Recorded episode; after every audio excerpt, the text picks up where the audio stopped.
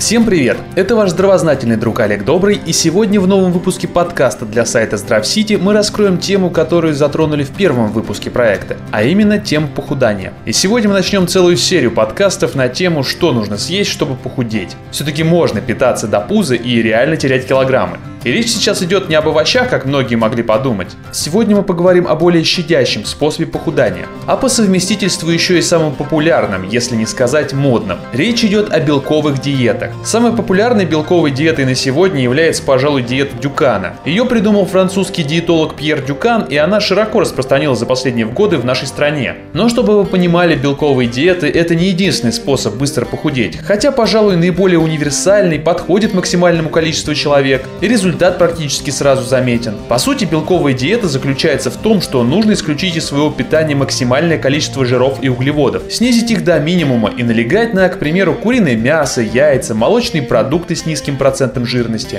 Многие из вас могут, конечно же, не верить, но на белковой диете вполне можно сбросить от 3 до 10 килограмм за первую неделю. И это ни разу не шутка и даже не волшебство. Наш организм действительно так работает и позволяет нам худеть быстро. Вопрос в том, что мы для этого делаем. Первым и самым важным плюсом белковых диет является эффективность. За примерами ходить далеко не надо. Подобные диеты действительно становятся популярными, и у вас наверняка есть хотя бы один друг или знакомый, который попытался. Если нет, может попробовать сами. Результат ждать себя не заставит, вот увидите. Еще одним плюсом является то, что в белках содержится достаточное количество веществ, необходимых для человеческого организма. Кроме того, высокобелковое питание помогает сжигать больше лишней жировой ткани, даже в состоянии покоя, а также легче переносить физические физические нагрузки. Еще одним важным плюсом является то, что низкоуглеводный рацион усиливает выработку кетонов в организме. Кстати, также их усиливают физические упражнения.